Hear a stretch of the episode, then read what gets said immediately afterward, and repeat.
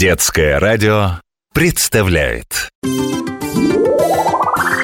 Сейчас разобьюсь! Скажи, а звезды светят? Звезды светят ровным светом.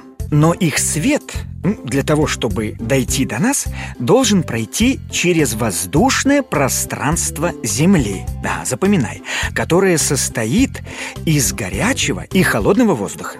Поэтому свет от звезд, проходя через этот самый воздух, немножко искажается или по-научному преломляется. Вот мы и видим свет звезды, э, как будто она сверкает, то есть мерцает. А какой формы звезды? На самом деле звезды круглые, как шары.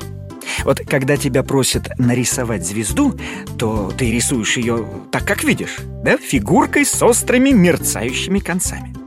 Все дело в тех самых потоках горячего и холодного воздуха, которыми окутана наша Земля, через который проходит свет звезды.